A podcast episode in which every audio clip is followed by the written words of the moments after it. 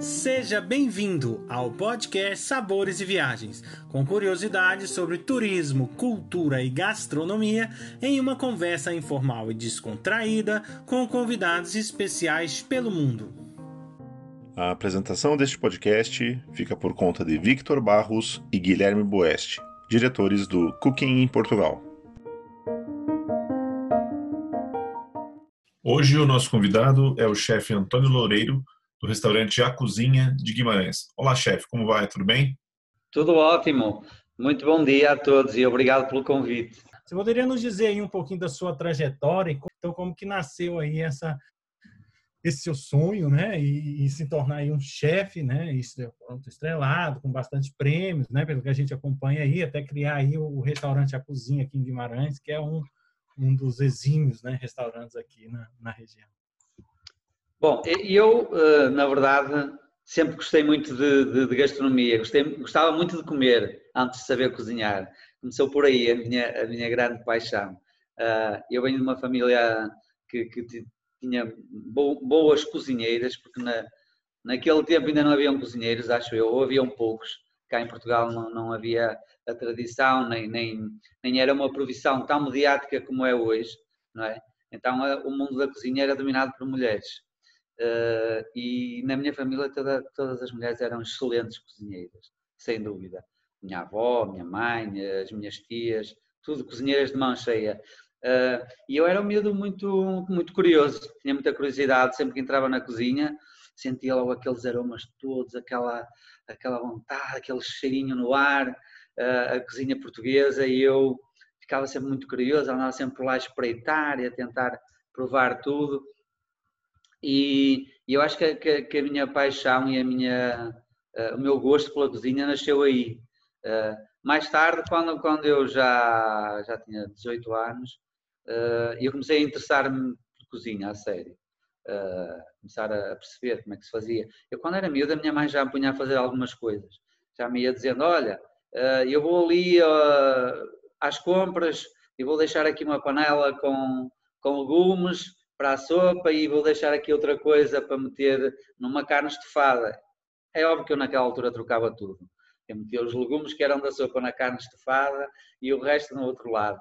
Mas, mas a, a verdade é que eu já, já, já me ia iniciando na, no mundo da cozinha. Mas a verdade é que aos 20 anos foi quando eu realmente, aos 18, comecei a, a ter já muita curiosidade, já mais numa onda mais profissional e aos 20 uh, eh, decidi que tinha mesmo de começar a, a, fazer disto vida, a fazer disto profissão, porque era aquilo que eu gostava e era aquilo que eu realmente queria para mim uh, enquanto profissional. Uh, e comecei a procurar, porque também não haviam escolas cá em Guimarães na altura. a única escola que existia era, era no Porto, estamos a falar há 30 anos atrás, 31 ou 32 anos, e, e não havia grande formação, não havia muito por onde recorrer para, para aprenderes. Ou aprendias de uma forma empírica, ou procuravas nos livros, porque a internet ainda era uma coisa do outro mundo, não é? Não é o que é hoje. Uh, ou então tinhas de ir uh, procurar uma escola, e, e, neste caso cá não havia. A verdade é que eu acabei por uh, conseguir encontrar formação. Uh, Tive muita dificuldade em arranjar emprego no início, porque toda a gente perguntava: tem formação? E eu dizia: não. Tem experiência? Eu dizia: não. Então não vai então não conseguimos contratá-lo. Eh, e percebi que tinha que, que, a formação era uma parte muito importante uh, para se entrar no mundo da cozinha. Uh, e, e, foi nessa altura que, que eu procurei uma, uma, uma pequena uh, organização que era da, da Ordem de Santa Zita, que é uma santa, uh, que organizavam, todos os fins de semana organizavam uns, uns, uns workshops, um, umas aulas de cozinha. Eu comecei a frequentar aquilo por, uh, por curiosidade e gostei e fiquei e, e, e fiz ali um pequeno cursinho. Uh, que, é, que foi algo que eu já consegui mostrar quando fui procurar emprego. Então, quando eu voltei a procurar emprego, tem informação? Sim, sim, tenho aqui um certificado, que não era nada, não era sequer homologado por nada, uh, mas acabou por me abrir a porta uh, para o mundo da cozinha, é verdade. Chefe, na sua opinião, o que distingue, ou então o que, que é, marca a gastronomia portuguesa perante as demais gastronomias que tem por todo o mundo? Bom, eu acho que nós, esta é a minha, a minha opinião, né? ok, não levem a mal. Eu acho que a gastronomia portuguesa dá 10 a 0 à maioria das gastronomias do mundo. Uh, e por várias razões. Uh, primeiro, que temos uma localização geográfica muito favorável. Nós temos uma diversidade de produto uh, num país tão pequeno como o nosso. Se nós percorremos de, de, de, do norte, do nordeste, lá de cima, até lá abaixo ao sul, nós temos uma variedade tão grande de produto uh, que, é, que é espantoso. Se calhar não temos tanto, tanta variedade como existe no Brasil, que é um país muito maior e com, com também com uma grande diversidade de, de, de produto. Mas a verdade é que num país tão pequeno como Portugal, nós conseguimos de norte a sul encontrar, quer seja nas hortícolas, quer seja nas frutas, quer seja nos peixes, quer seja uh, nos tipos de carne, uh, e depois na reinvenção que o povo teve de todos estes produtos. Uh, porque se hoje nós transitamos facilmente de uma ponta à outra do país, Antigamente não era assim. As pessoas viviam numa região uh, e só tinham aqueles produtos disponíveis e pouco, pouco mais lá chegava, não é? E então tiveram de se reinventar e de habituarem a, a, a transformar e a melhorar o produto que tinham, uh, que tinha de dar para todo o ano, porque antigamente só se comiam maçãs no tempo das maçãs, só se comiam laranjas no tempo das laranjas, só se matava o porco uh, no fim do no, no inverno já. Por isso, é, havia, havia todo um, um, um, percurso alimentar, havia toda uma, uma, uma, estratégia à volta disto. E isto fez com que uh, lá em cima no norte, ou mais, mais para, para o nordeste, trabalhassem mais as carnes, trabalhassem mais as carnes salgadas, os fumeiros, uh, não chegaria lá o peixe com tanta facilidade, mas chegaria algum bacalhau, algum peixe seco, uh, ou outros, uh, e isso acabou por, de região para região, nós criamos uma multiplicidade muito grande de produto e de receituário. O que faz com que Portugal tenha, na verdade, então, uma cultura gastronómica, um receituário, ah, uma herança muito grande daquilo que é a cultura gastronómica do país. E se formos, sairmos de manhã, podemos tomar um pequeno almoço, entrar aos montes e comer um pão torrado com uma alheira uh, na brasa. Ao fim da tarde podemos estar no Algarve a comer uh, uma sardinha grelhada em frente ao mar, uh, espetacular. E isto faz, acho eu, que faz a riqueza daquilo que é o país, do litoral, às beiras, o próprio interior, tem também uma riqueza muito grande no Alentejo, Alto Alentejo, Baixo Alentejo, etc. Eu acho que é o conjunto, ou seja, Portugal é um país pequeno, mas muito concentrado, ok? Então, quando as coisas estão concentradas, elas estão na sua potência máxima ali. E eu acho que Portugal é, é, representa um pouco isso. É um país onde existe, além da variedade e da, da, diversidade de produto que existe, existe também uma concentração de tudo isto. O povo, durante anos e anos, foi se especializando uh, na, na, nos seus produtos que produzia e que, que, tinha disponíveis para todo o ano, não é? Uh, e, e soube se reinventar uh, sobre criar aqui uma, uma, uma, gastronomia forte. É claro que há heranças de, de outros países e de outras culturas, isso é inevitável, é? uh, mas acho que tem uma. O, o, o, que difere das outras cozinhas é a identidade que, que, que, o povo português tem, que a cozinha portuguesa tem. É muito identitária do, do seu produto e, de, e do seu povo. Fala um pouquinho para nós aí como é que se relaciona, né? Como é que o senhor conseguiu fazer essa combinação aí, né? Envolvendo tanto essa questão da genuína, é, é, é, da, dos sabores, né? Genuinamente português, com essa gastronomia hoje, né? Sofisticada, moderna, né? E mantendo aí essa criatividade toda que é desde quando você, antes de você entrar no estabelecimento, né? Do restaurante, então a casa ali onde ela está sediada no, no, no bem no, no, centro histórico, até quando você degusta aí o, os pratos elaborados pelo senhor. Fala um pouquinho para nós aí dessa.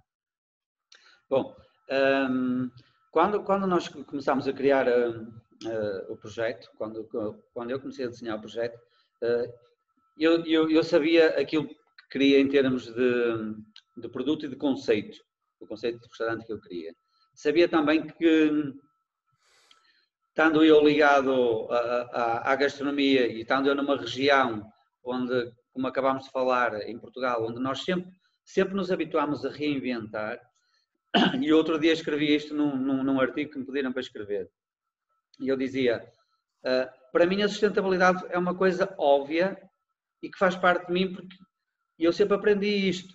Uh, eu quando era miúdo, uh, um, nós tínhamos as hortas, nós produzíamos a alface, que é agora a altura dela, produzíamos as favas, as ervilhas, toda a gente criava galinhas, coelhos, porcos, toda a gente era autossustentável. Portanto, para mim não era, não era uma novidade, nem era, e era algo do qual eu não me queria desligar. Por outro lado, nós sabemos que Guimarães, que é uma cidade muito tradicional na forma de, de comer, na, na, forma da gastronomia.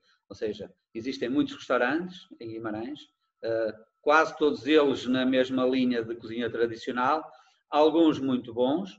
Um, e a verdade é que as pessoas estão habituadas a comer em quantidade, em qualidade, bom produto e a preços razoáveis. Ah, quando eu imaginei o projeto, eu sabia que se eu fosse um restaurante tradicional, como, como, como todos os que existiam, era mais um e, e não ia fazer diferença nenhuma. Uh, ia ser mais um uh, na concorrência daquilo que já existia.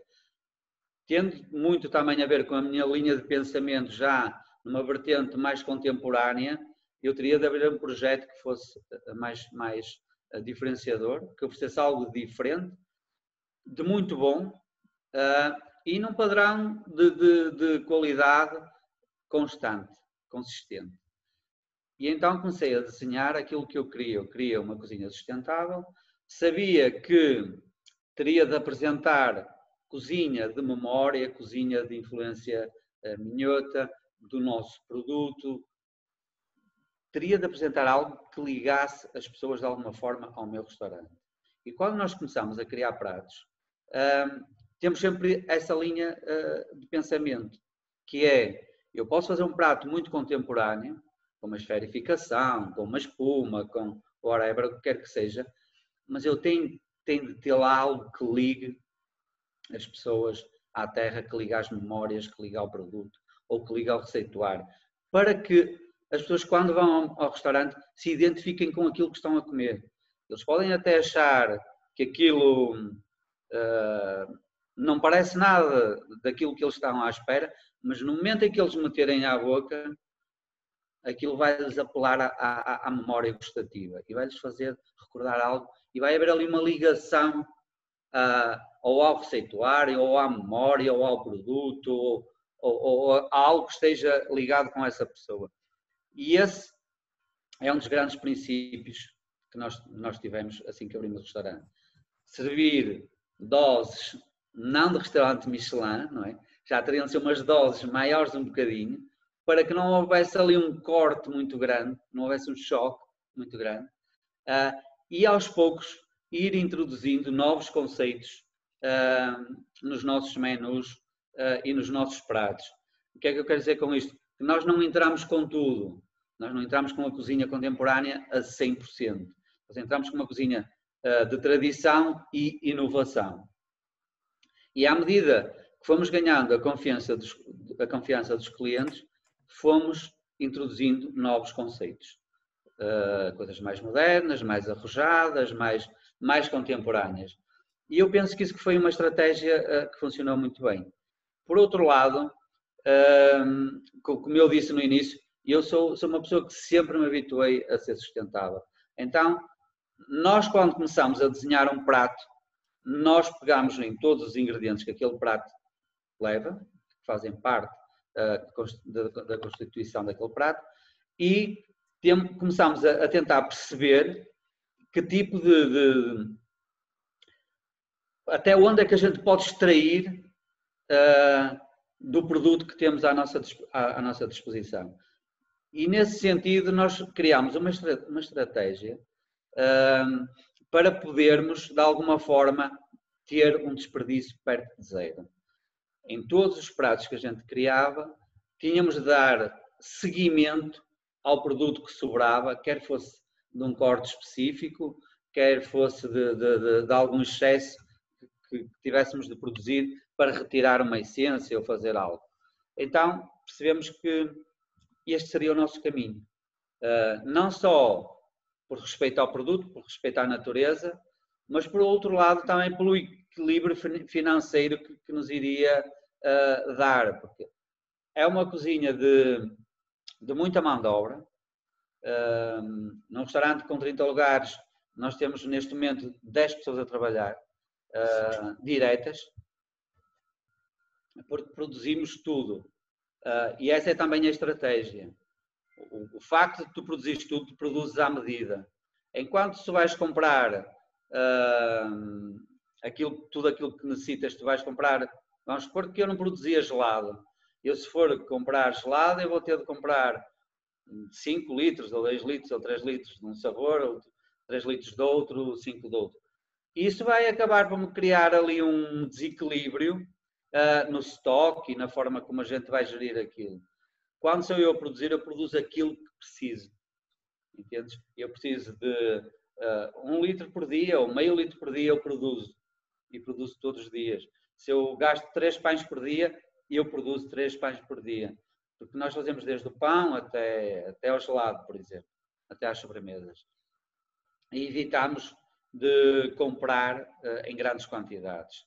Nós temos os, os, produtores locais, os fornecedores locais, que nos vêm todos os dias, se for necessário, trazer produto ao restaurante.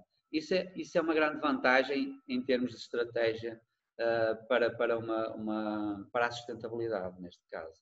Percebes? E este tipo de medidas é que acho que fizeram do projeto uh, um projeto diferenciador a identidade da cozinha portuguesa muito virada a norte, neste caso, muito virada ao Minho, atrás dos Montes, ao Douro. Temos também cozinha de, outra, de outras influências do, do mundo e, de, e de, de, outras regiões do país. Uh, a ligação ao vinho, que é muito importante para nós também, ao azeite, ao pão, todos estes produtos, e a ligação à sustentabilidade. Uh, eu acho que estes pilares que nós construímos é que são a base uh, do restaurante e do nosso sucesso também. Essa questão que é muito equilibrada né, no seu trabalho, com certeza um outro fator que está presente, que é muito do português e tem uma forma de, digamos, receptivos às pessoas, aos estrangeiros, né? Eu acho que isso talvez complemente um pouquinho, né, chefe? É saber como receber, ou seja, gostar de receber as pessoas de fora, né? Sim. Uh, Sim, eu acho que os portugueses, sim, e, e, o Norte, acho que no Norte as pessoas são muito, muito calorosas e, e têm um, um sentimento forte de, de, como receber as pessoas. Um, eu acho que se nós formos para o estrangeiro e se formos para grandes escolas de hotelaria, nós vamos aprender a técnica de como receber, a formalidade, a pose, etc. É, é, nós aqui não temos isso, mas temos algo que, que está cá dentro Percebes? Nós, nós estamos habituados a receber as pessoas de braços abertos. E quando vem uma pessoa estrangeira ao restaurante, ela vem à procura da nossa identidade. Ela não vem à, procura da formalidade. E por isso, quando, quando, nós, eh, quando eu eh, pensei no, no, no conceito do, do projeto do restaurante, eu também sabia que queria algo que não fosse demasiado formal. Eh, nós tínhamos objetivos de, de, de, de posicionamento no mercado, mas não queríamos que fosse um restaurante rígido e, e, que não fosse tão formal como são os fine dining, eh, os fine dining uh, da maioria do país e, e, do mundo. Queríamos algo que fosse mais descomprometido, em que as pessoas se sentissem mais à vontade, mais descontraídas uh, e que não, que não houvesse aquela rigidez, nem aquele. nós temos protocolo, obviamente, mas que não fosse um protocolo demasiado firme e rígido. Uh, isso acho que muda muito. Quando nós temos identidade e temos sensibilidade uh, e conseguimos juntar as duas coisas, uh, eu acho que é, que é um, uma excelente fórmula. por outro lado, eu quando, quando iniciei a minha atividade e passado muitos anos eu, eu resolvi começar a, a, abrir os meus horizontes e, e e a viajar mais e a, e a fazer mais coisas fora, fora do país. E andava, na verdade, nós às vezes andamos à procura de algo. E nós achamos que isso está lá fora. E lá fora realmente nós aprendemos muita coisa, aprendemos técnica, aprendemos outras culturas, aprendemos ou, ou, ou conhecemos outros produtos, mas uh, não aprendemos identidade, nem a, nem a conseguimos encontrar lá. E a maior parte das vezes andamos à procura lá fora uh, de alguma coisa e essa coisa está aqui, está mesmo aqui debaixo do nosso nariz, está mesmo à nossa frente. Uh, e eu percebi isso passado algum tempo que, que não me adiantava andar uh, em França, ou em Espanha, ou em Inglaterra, ou na Escócia, ou onde quer que fosse, uh, a aprender, realmente aprende aprender, a gente aprende todos os dias, em qualquer lado, um, à procura de, daquilo, de um conceito, de uma coisa única, quando na verdade nós temos isso aqui, nós temos uma coisa única cá. E as pessoas que nos visitam uh, vêm à procura disso, eles não vêm à procura do que lá tem, nem em Espanha, nem em França, nem em nada. Eles vêm à procura do que nós temos aqui, em Portugal, e neste caso no Minho, em Guimarães. E foi isso que, que eu implementei, foi uh, uma cozinha de, de, memória, uma cozinha uh, de herança uh, e de, de, cultura gastronómica portuguesa, que eu acho que é aquilo que toda a gente procura quando vai a um sítio. É o que é mais único lá, o que é melhor daquela região, do, do, produto que eles sempre souberam transformar e, e, e se especializaram ao longo dos anos. Né? A gente sempre fala isso, que nós trabalhamos com turismo de experiência, né?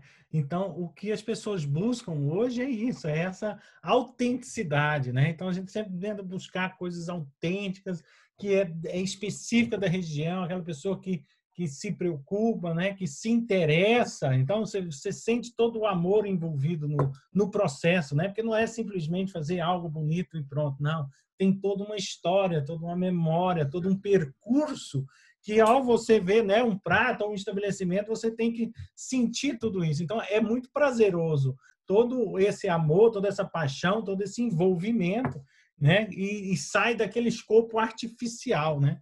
Então, essa questão do turismo de experiência é uma coisa muito bacana.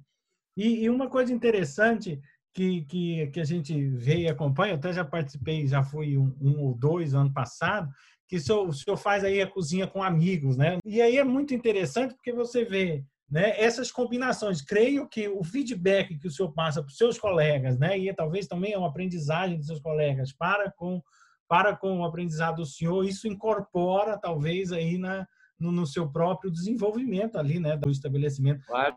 Para nós aí, qual que é essa sensação, né? Tanto essa experiência e o que que os seus clientes também falam, né, a cada experiência que passa nessa vertente. Um, nós fazemos isto com, com, com vários objetivos. Tem vários objetivos, este tipo de, de, de ações e sinergias que fazemos com outros colegas. Um, o principal é, é, ou um dos principais, o mote, o tema, é criar uma experiência ao cliente um, em que estão dois chefes diferentes com uh, filosofias diferentes, às vezes, posicionamento diferente uh, no mercado, uh, regiões diferentes, e juntá-las e de alguma forma combinar um menu onde tudo, onde tudo seja possível. Quando, quando eu estou a criar um menu eu sozinho, eu crio o menu da maneira que eu acho mais interessante para, para aquele tema, ou para aquele momento, ou para aquele produto. E posso fazê-lo por, por aproximação ou por, por, por, por distância, por diferenciação. Uh, mas quando fazemos com um chefe fora, uh, nós começamos a, as conversações normalmente muito tempo antes, meio ano antes. Uh, os convites normalmente surgem de um ano para o outro. Uh, e ao longo, e ao longo do, do, tempo vamos conversando e vamos falando do tema que nós queremos apresentar e vamos trocando de ideias. E esse é um dos objetivos, é a, a, a troca de, de experiência, uh, de ideias, de, de, conhecimentos, quer do produto, quer da filosofia do chefe, quer da técnica, de tudo. O outro objetivo é para a equipa para as equipas é muito importante ter, uh, motiva, manter a motivação. E hoje, uh, os miúdos, como eu costumo dizer, não é? que trabalham connosco, têm uma facilidade muito grande de, de mobilização e não é fácil de conseguir uh, fixá-los durante muito tempo. Então tem de haver muita motivação. Isto faz parte da estratégia da motivação. Nós sabemos que, à partida, quando vem um chefe de fora, os olhos deles só olham para ali.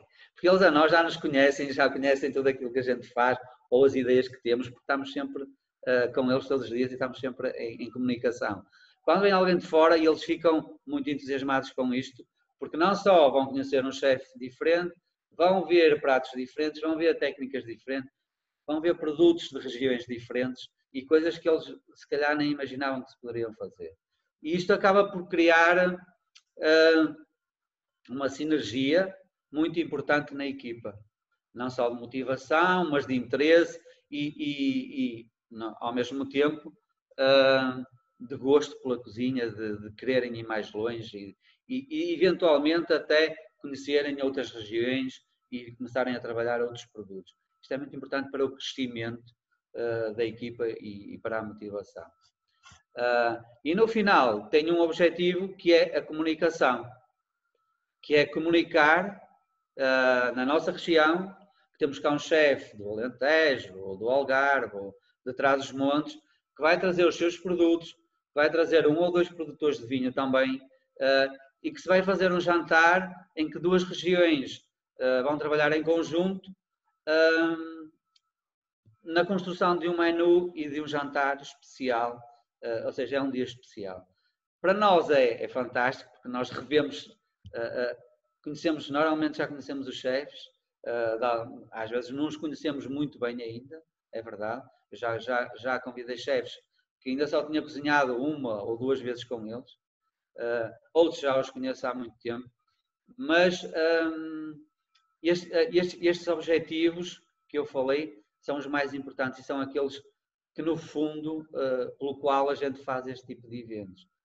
Uh, e, para quem nos visita, eu acho que é uma experiência super interessante, muito interessante mesmo. Vale muito a pena. Uh, o, restaurante fica localizado mesmo no centro histórico. O centro histórico é realmente pequeno, mas é muito, muito, muito bonito. Eu acho que Guimarães, nos últimos anos, uma cidade que soube reinventar e, e de alguma forma restaurar todos os edifícios. É uma cidade muito limpa, muito segura, uh, tem, uma, tem, tem muito charme. Eu diria que é uma cidade, uma cidade muito charmosa.